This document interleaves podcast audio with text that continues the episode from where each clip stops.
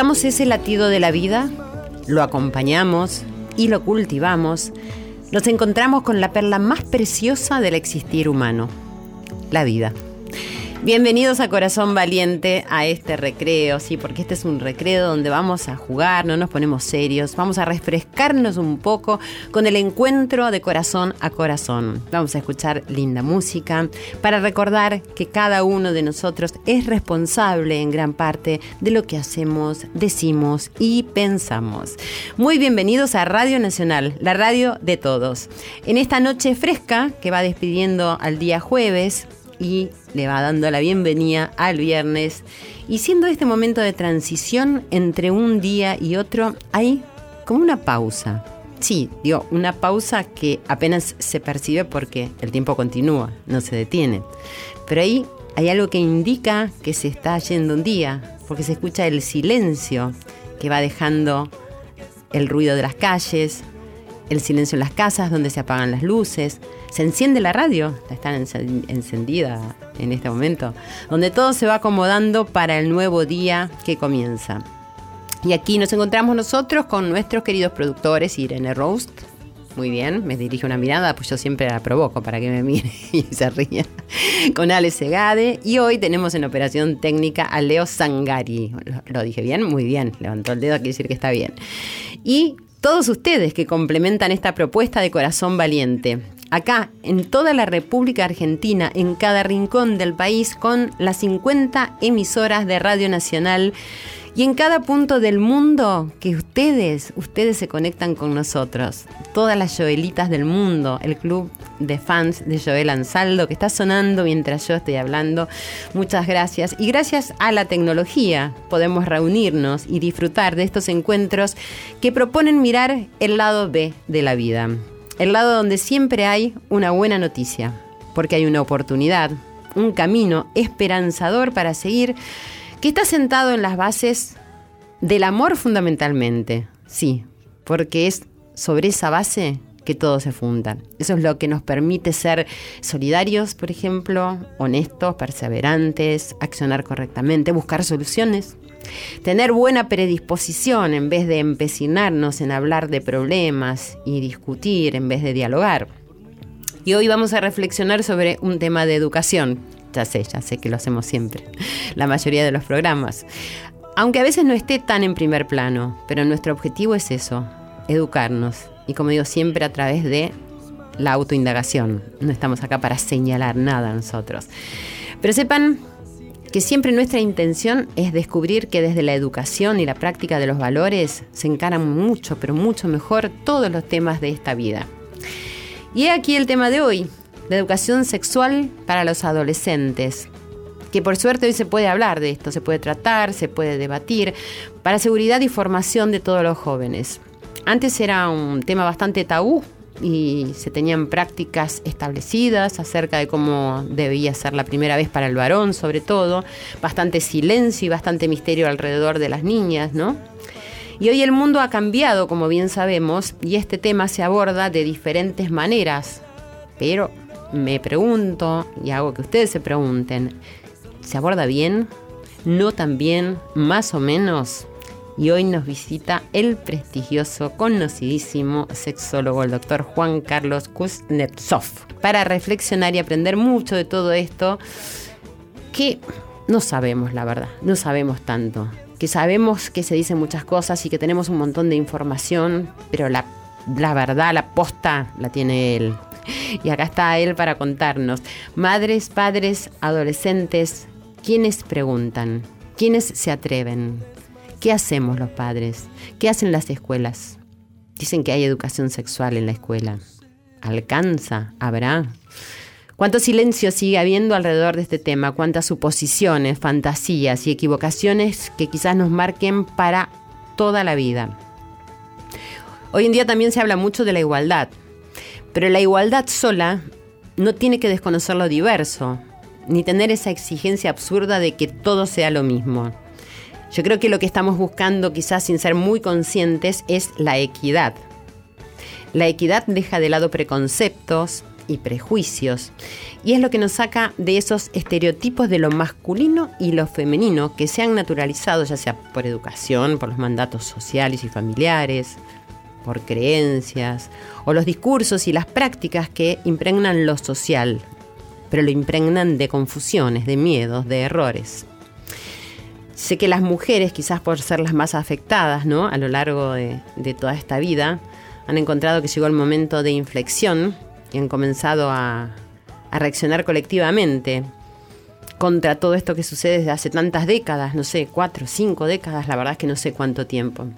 Y hoy gracias a esto vivimos un cambio sociocultural histórico que claramente no es solo de las mujeres, pues este movimiento cambia a todos los jugadores de su lugar, ya sea los hombres o las mujeres, o al que elija tener el sexo que tenga que tener.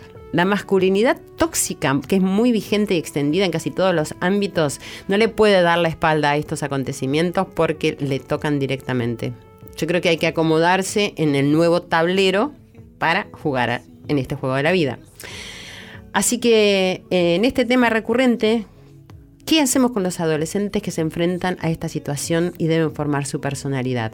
Encontrar su sexualidad y comenzar sus vidas. Ya tiré esto para que ustedes reciban en sus corazones todo esto para ver si se lo estaban preguntando en silencio, si no se atrevían a preguntárselo. Y como siempre, les pido que se acomoden, que empiecen a percibir el aire que entra y que sale por la nariz y cómo eso genera una calma que hace escuchar el latido del corazón. Y eso determina que estamos vivos y que estamos acá presentes. Les pido como siempre que nos escriban a arroba nacional AM870 arroba Silvia Pérez Oca en mi cuenta de Instagram y de Twitter. También me pueden seguir en mi fanpage que es Silvia Pérez Sitio Oficial. Y nos pueden escuchar, si tienen cablevisión, en el canal 955, ahí tirados en un sillón, en una cama. O si no, si tenés DirecTV, en el canal 976. O también siempre pueden escuchar este programa y todos los programas de Radio Nacional en radionacional.com.ar. Y antes de presentar a nuestro querido doctor, que le agradezco ya infinitamente que esté acá, vamos a, escuchar un tema musical que él nos sugirió y que tiene que ver con este tema que estamos hablando hoy, que es Ámame en cámara lenta, Valeria Lynch. Ya volvemos, Corazón Valiente.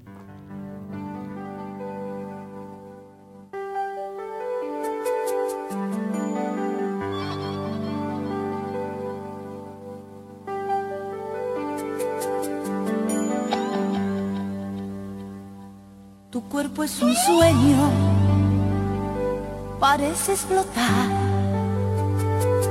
Así te prefiero, audaz, caprichoso, rebelde y voraz. Te miro al acecho, dispuesto a atacar. Pareces un gato, te brillan los ojos en la oscuridad. Eres una roca de cristal. El amor te vuelve más real. Despacito, suavemente,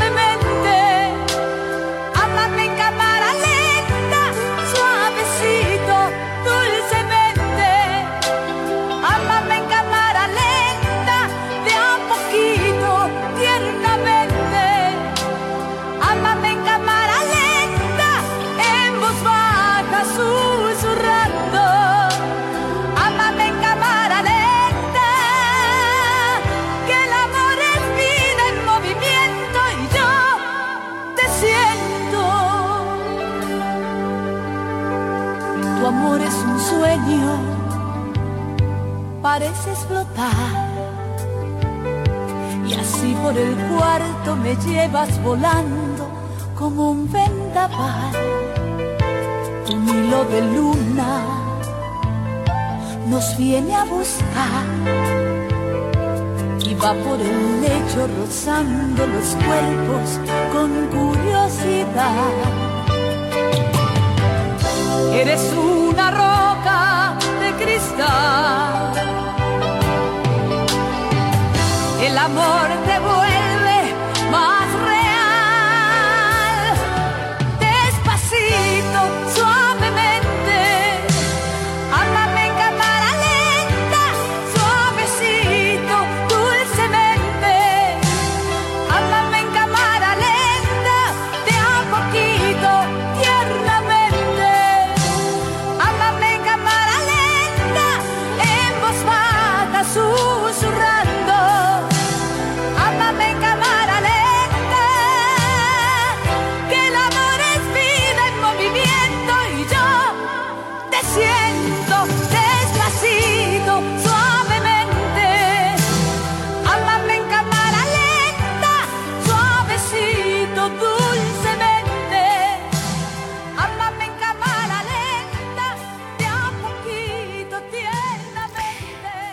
Y así continuamos en Corazón Valiente. Está en los estudios de Radio Nacional el doctor Juan Carlos Kuznetsov.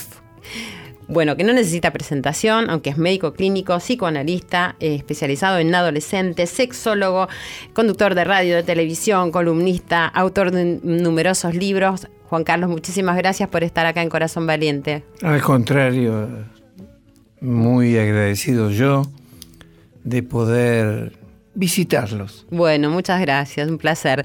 Y decías mientras escuchaba, escuchábamos Ámame en cámara lenta, Sí. que era perfecta la letra de esta canción. Sí. Entonces arranquemos contándole a la audiencia por qué consideras que es perfecta. Un gran poema de eh, El Paz, Paz Martínez, que eh, musicalizó eh, este mm, no sé si eh, la cantante lo mu- musicalizó, pero eh, la letra en cada una de las estrofas resume eh, exactamente lo que tendría, tendría que ser una relación sexual.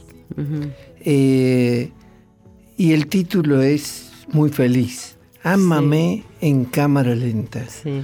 Este, hay muchas eh, expresiones, generalmente del lunfardo o de cualquier eh, eh, elemento que se refiera a una relación sexual, que no aciertan exactamente eh, lo que uno quiere mencionar, decir, expresar, enseñar, divulgar, todos sinónimos, sí, sí, tal cual. este, sobre la vida sexual. Entonces, desde hace muchos años, desde que conocí ese poema del Paz Martínez, yo he hablado con él, lo he elogiado profundamente al respecto. Él cada vez que puede mm, me menciona. Sí. Este, Bueno, porque es muy destacado que hayas elogiado vos desde tu lugar, ¿no? Todo lo que, sí, que dice este, tema.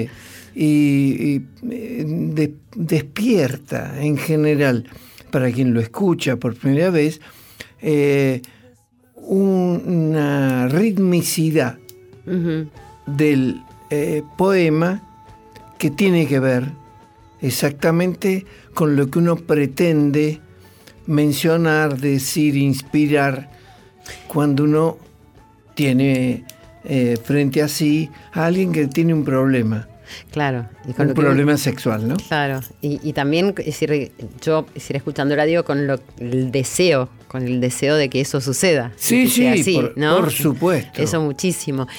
Voy a empezar por preguntarte, porque aunque parecería que es una pregunta simple, eh, no sé cuánta gente sabe. ¿Qué es la sexualidad? No el sexo, la sexualidad. Ya hace muchos años que me dedico tratando de saberlo. Pero... o sea que no me Este, puedes responder. Ok. Eh, parece una broma la que acabo de decir, pero no lo es tal. Ajá. Porque eh, la sexualidad es una de esas cosas que habla de la individualidad. Es decir, la sexualidad como la entiendo eh, es completamente diferente que la tuya o de la de todos los oyentes que en este momento este, nos están escuchando. Para mí resiste la generalización. Es decir, es algo muy personal, Personal. de cada uno. Eh, uno tiende a, por ejemplo, lo que estábamos hablando, Amame en cámara lenta. Eh, es mm, eh, depende el pensamiento, la ideología de cada, la ideología eh, educativa, por supuesto, de cada uno en relación a la vida sexual. me agradaría muchísimo que este poema eh, pudiera ser asumido por cada uno de los alumnos que uno tiene. Sí. Este, y me asombra ese hecho de que no es así. Cada uno lo ve con el filtro de su infancia, de su adolescencia, de sus vicisitudes, de millones de cosas que le hayan sucedido en la vida, no solamente desde el punto de vista de su vida sexual No, claro, claro. este, que tiñen, tiñen eh, lo que cada uno entiende, siente, vive y aspira en relación a la vida sexual. No es posible decir es por eso o es por lo otro. Claro. Eh, Con esto quiero decir, no, las, no cierro Sí, sí, la te entiendo. definición. Entiendo. Todo lo contrario. Sí, tal cual. Todo lo contrario. Yo diría que de cada una de las páginas del diccionario dice algo que pertenece o que podría pertenecer a la vida sexual. Sí. Igual me parece una gran respuesta porque a mí me, me da la posibilidad de decir que puedo explorar en mi sexualidad porque es mía y que no tengo que ir a ninguna definición. Y, y eso está bueno, ¿entendés? Sí. Y lo que vos me estás diciendo. Y de acuerdo a todo lo que está pasando, que es lo que estaba un poco diciendo en la introducción, ¿existe una edad eh, para tener la primera vez? Tanto para un varón como para una mujer o Mm. para quien sea. Eh, bueno, para decirlo de alguna manera más firme en vez de navegar bastante, este, estamos hablando de la adolescencia.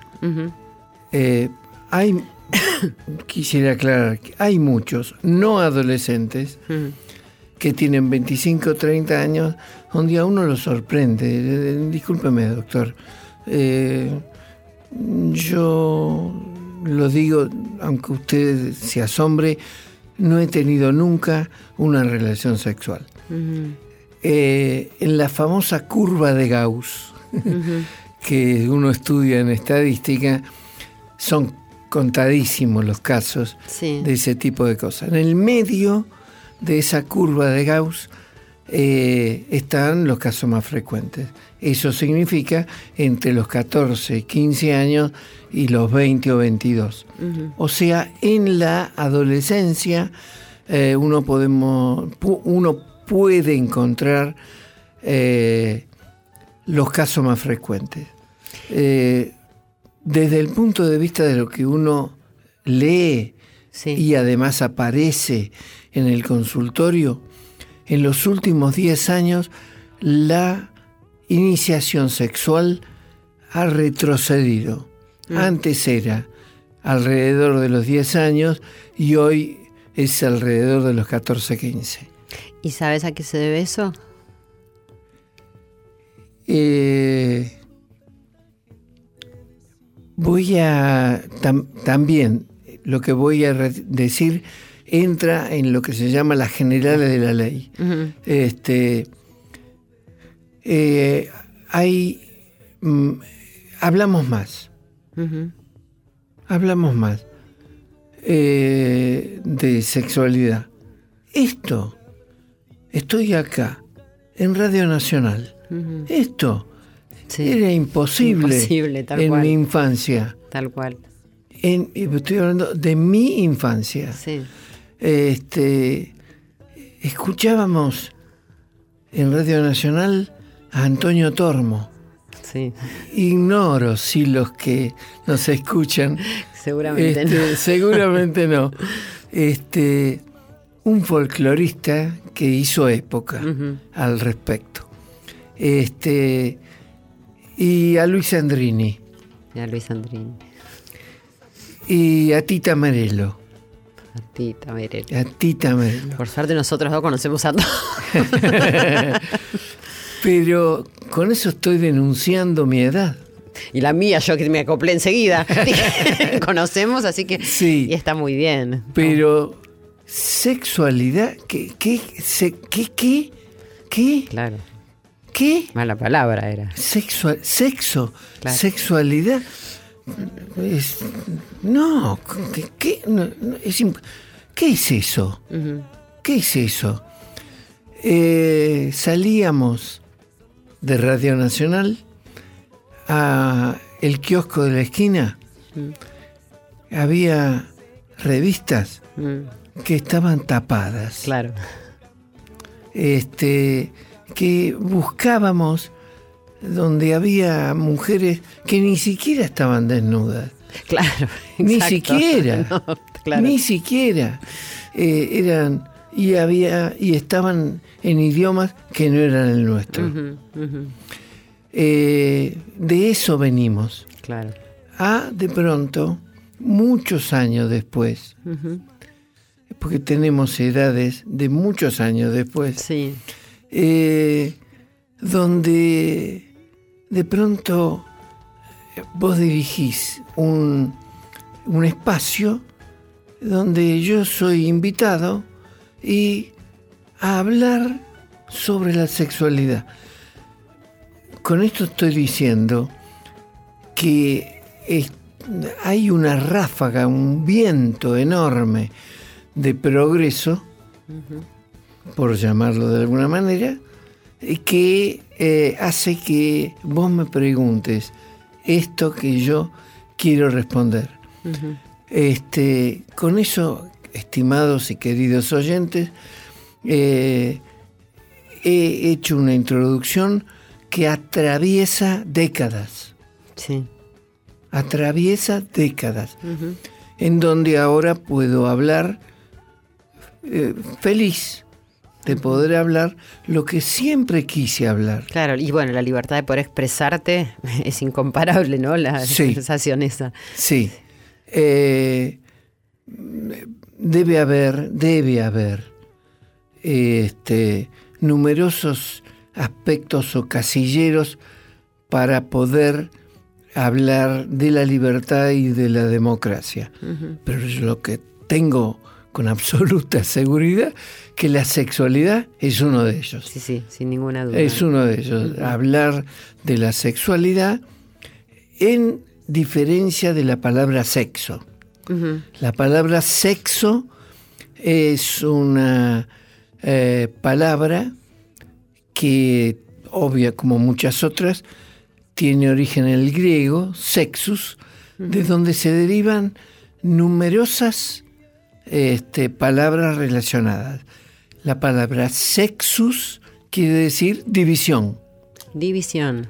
corte. Ajá, no sabía. De ahí viene eh, la palabra sexualidad, viene la palabra eh, sección, Claro, ajá. sección, o sea, una frontera Sí. que divide un espacio de otro espacio. Ajá.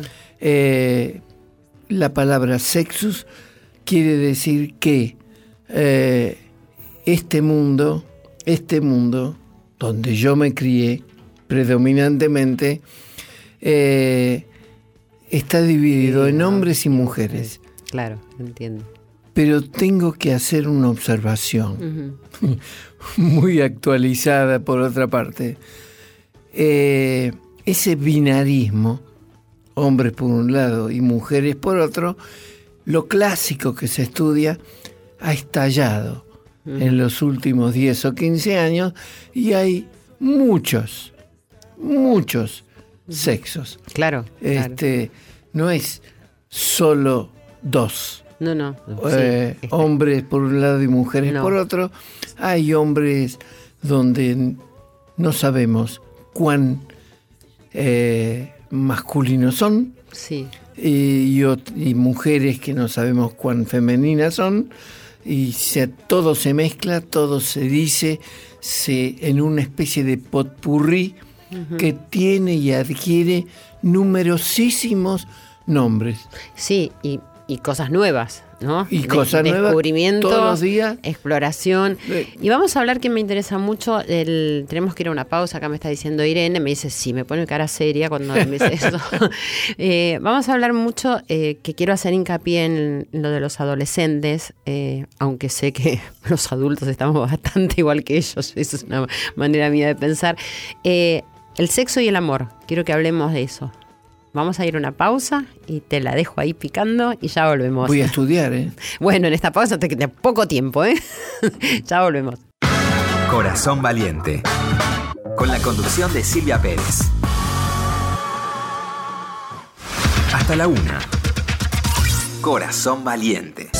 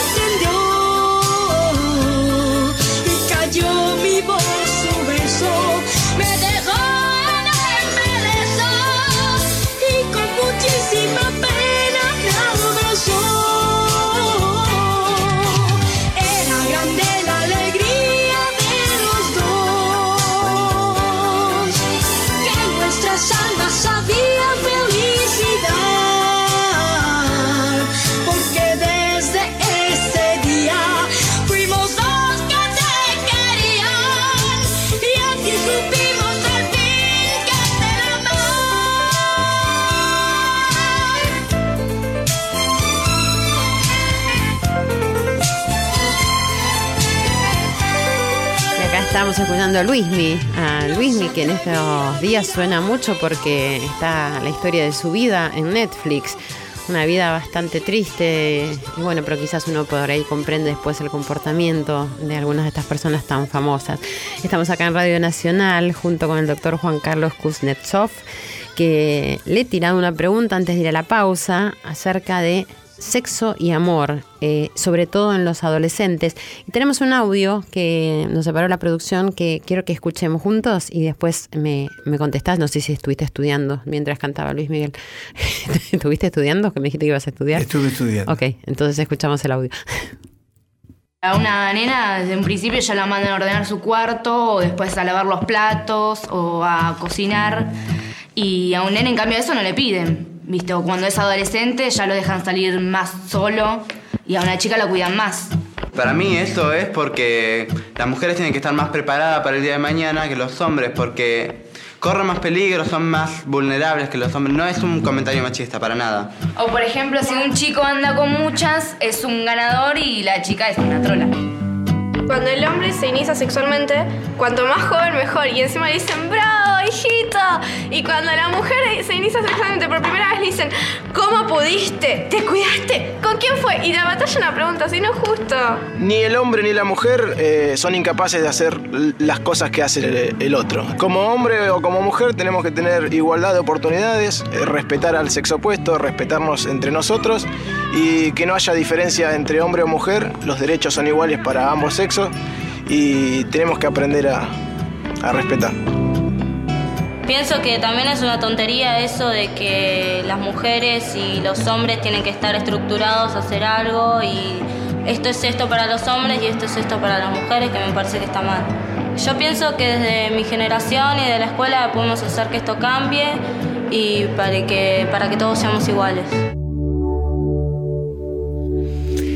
Bueno, ¿qué opinas? El, el audio que acabamos de escuchar eh, toca uno de los temas que a mí más me, me llama la atención y me interesa, y es el tema del machismo. Eh, que uno hace todo lo necesario para diluirlo, para amortiguarlo, para, este, para exaltar en la medida de lo posible los valores de una mujer. Eh, uno, yo tengo mi autocrítica al respecto.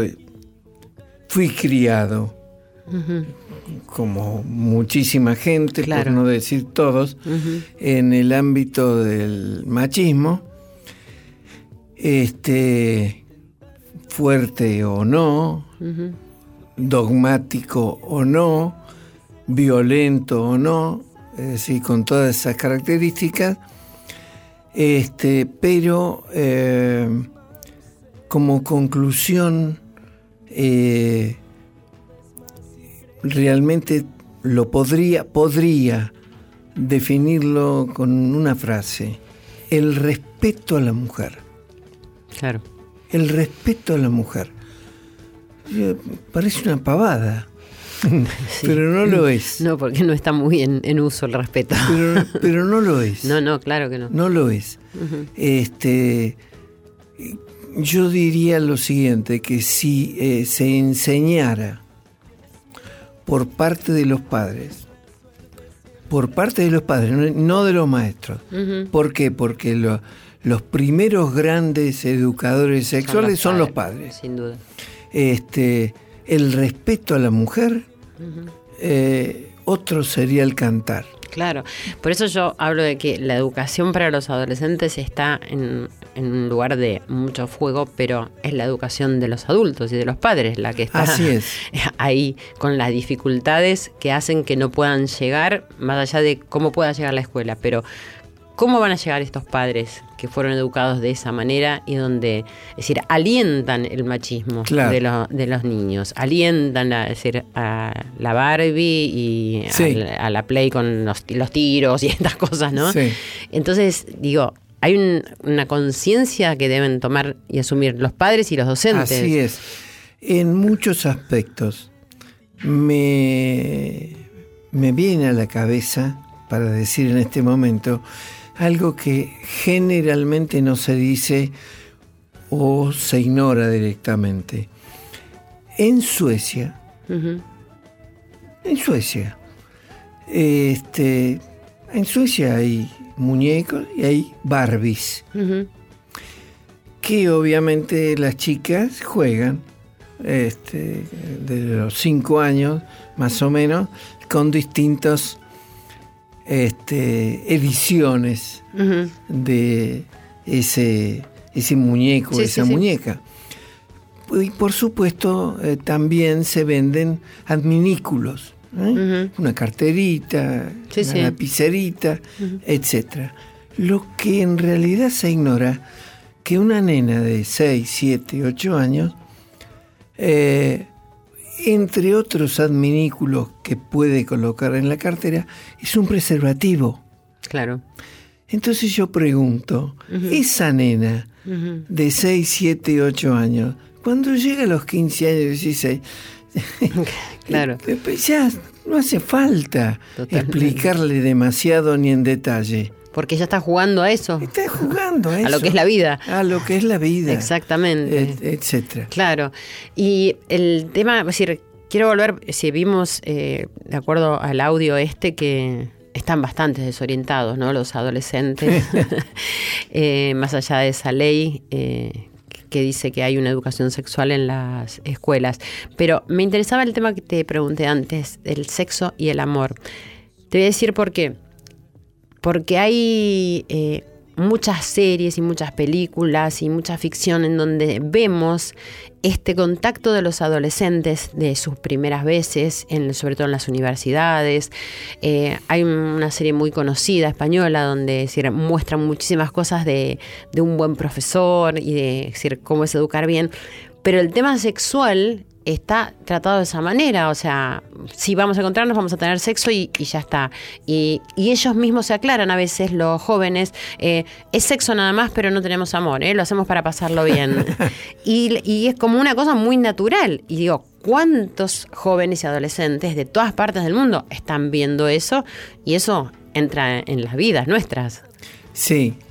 eh, hay algo que a mí como clínico que ve eh, entre el hospital y, eh, y en privado son alrededor de 3.000 pacientes por año, Wow. más o menos.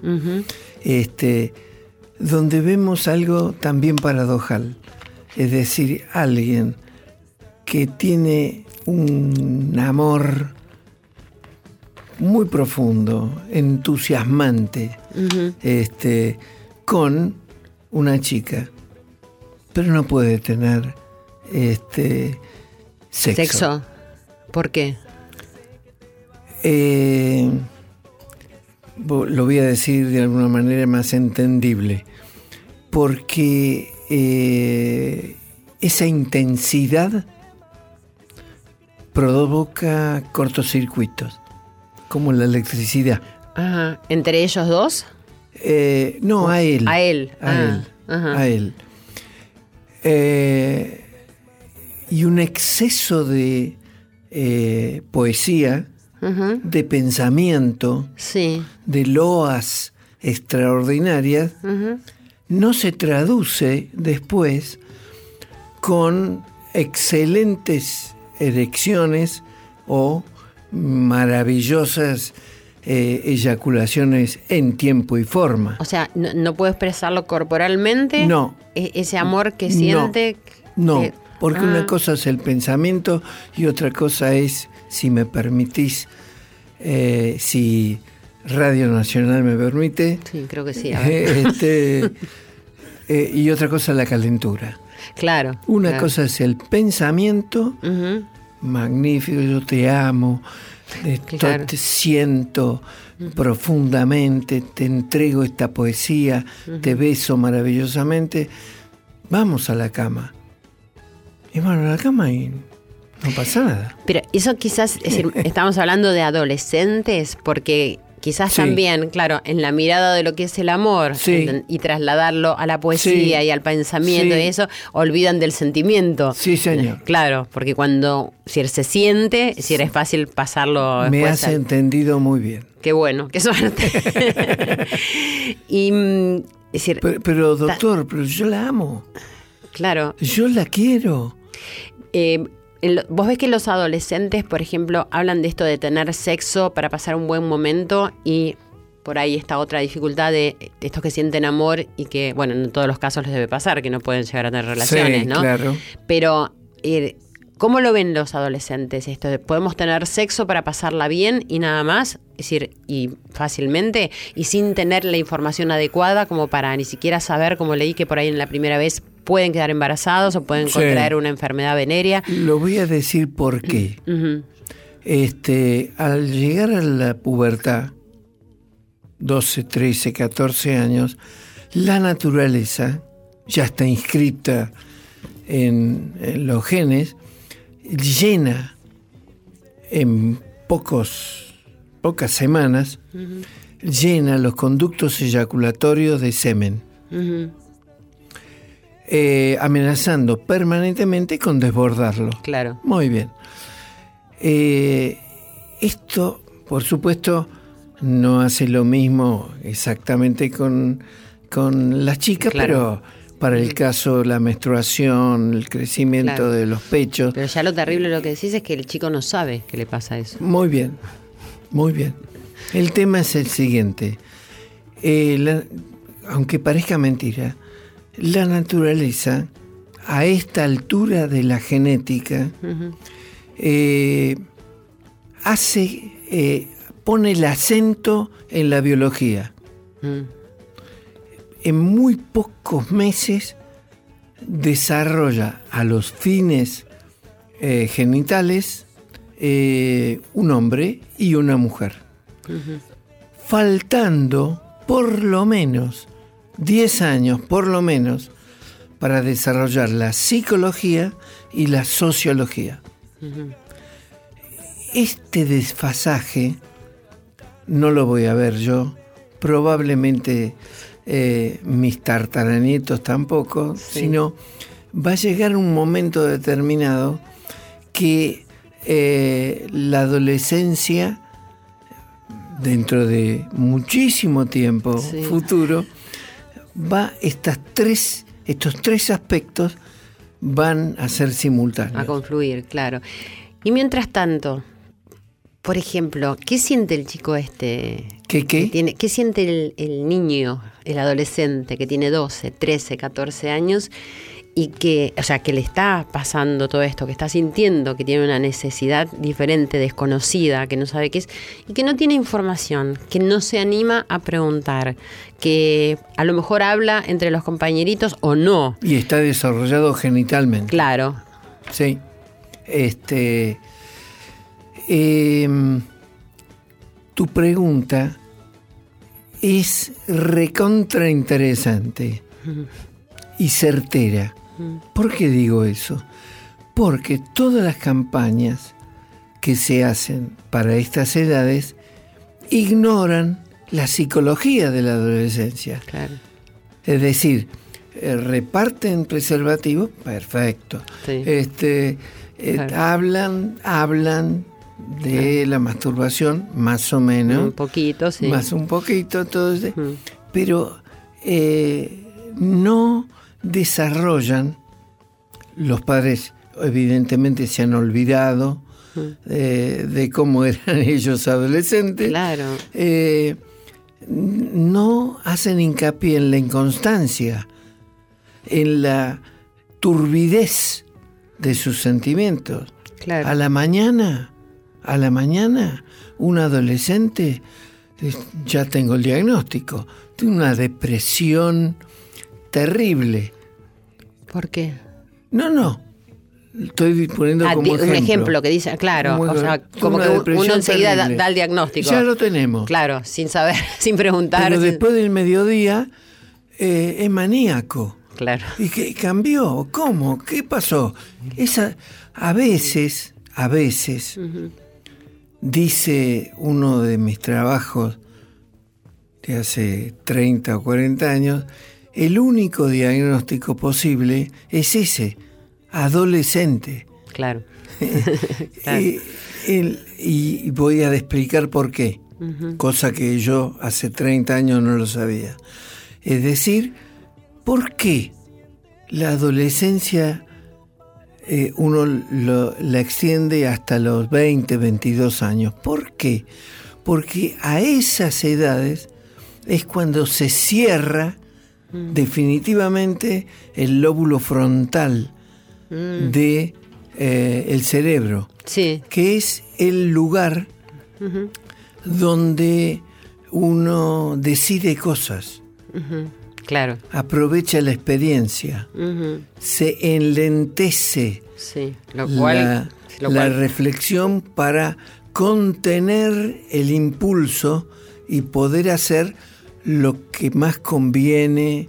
Este, De acuerdo a lo que venís viviendo. también. Exactamente. O sea, qué importante es eso que venís viviendo. en hasta esa- esa edad, Claro. hasta esa edad, no se cierra el lóbulo frontal. Claro. Y por lo tanto, eh, tenemos un sujeto impulsivo, enamoradizo, diciendo amor cuando en realidad, para decirlo claramente como lo dice Groucho Marx, ¿por qué decimos eh, amor cuando en realidad lo que decimos es calentura y queremos Claro. en realidad tener...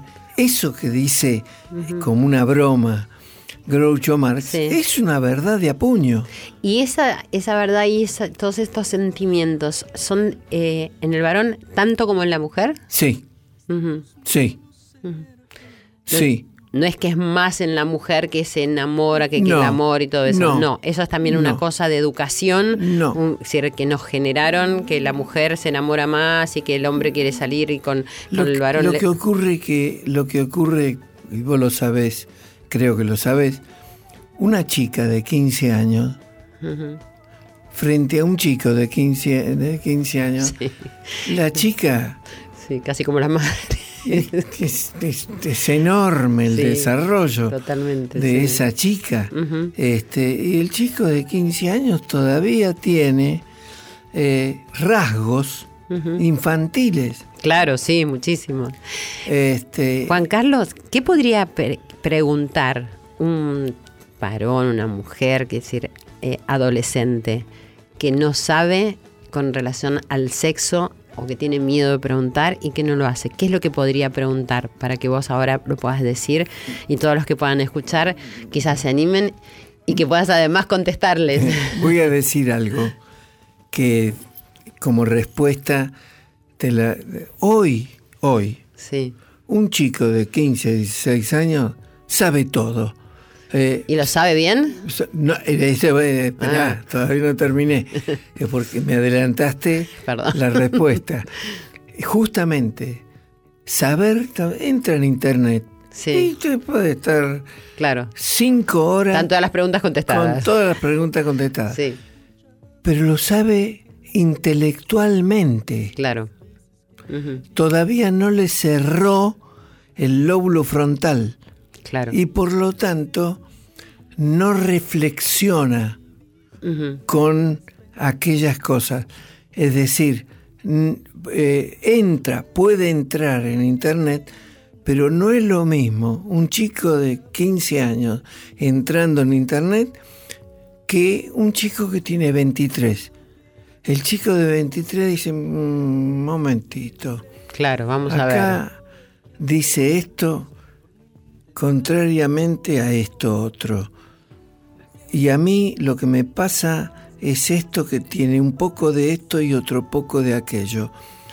¿Me convendrá o no? De, está reflexionando. Claro. Está sopesando sí. Eh, qué hacer. En cambio, el adolescente, vos decís que toma todo, es decir, y no está reflexionando. Está diciendo, me dicen esto, es así. Yo no soy tonto. Claro. Yo no soy tonto.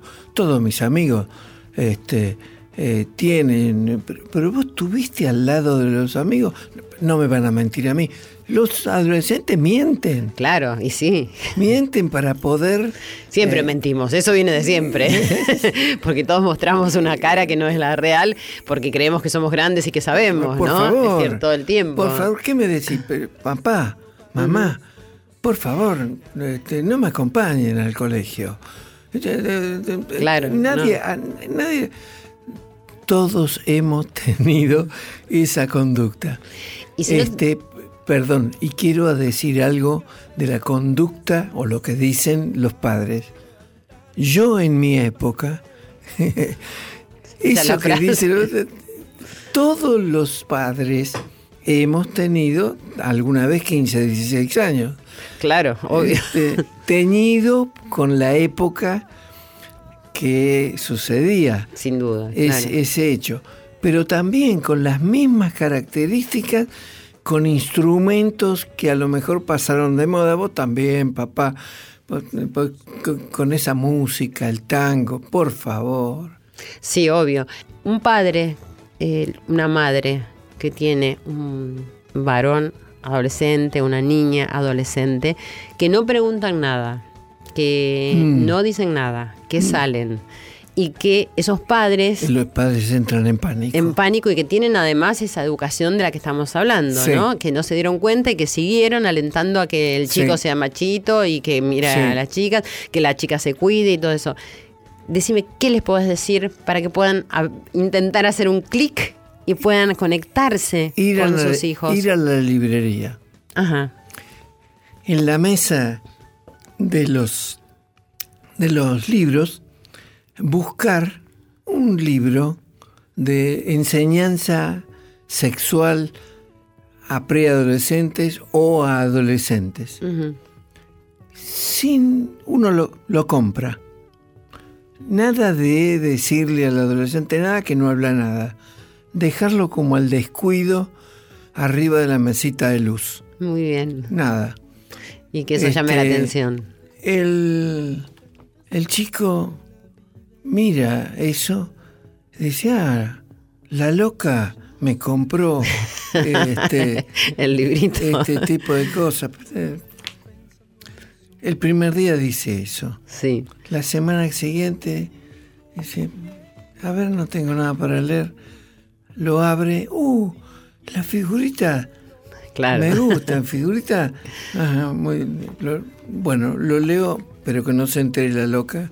Este, Claro, que- todo escondido. Pero bueno, es un paso, es un paso importante. Está muy bueno. Bueno, antes de cerrar. eh, O sea, indirecta. Sí, No indirec- directa. indirectamente, pero que eso nos va a llevar a, a lo directo. Claro. ¿no? A poder conectarnos de alguna manera. Te agradezco muchísimo que hayas venido, sinceramente quedó muy corto el programa. Me quedo y, eh, le digo a toda la audiencia con este tema de- del libro que podemos comprar y que podemos dejar en la mesita de luz o tiradito por ahí. Me parece un tip muy importante y sobre todo que tomemos conciencia de esta ignorancia que tenemos, porque al tomar conciencia siempre nos ponemos en acción, porque nadie se da cuenta de algo y se puede ir a dormir tranquilo en esta vida, como digo siempre. Así que En las redes me van a encontrar, no solamente eh, pueden poner el libro como el descuido, sino también eh, entrar en las redes porque ahí van a poder tener acceso al famoso eh, Al- curso, de- curso anual. y de- muchas respuestas de las que de las Sí. preguntas que nos estamos haciendo y que me quedaron acá con todo lo que teníamos preparado. Muchísimas gracias, doctor K, que me siento liberada de no tener que pronunciar cosas en eso. Muchas gracias por haber estado en Corazón Valiente.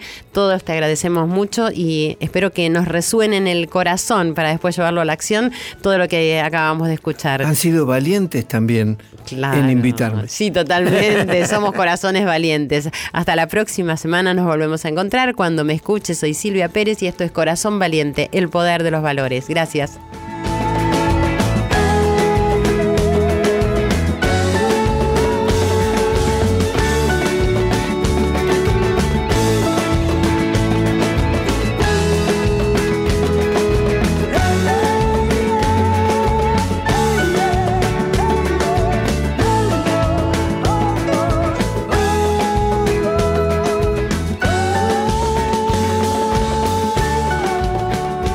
Corazón Valiente, con la conducción de Silvia Pérez.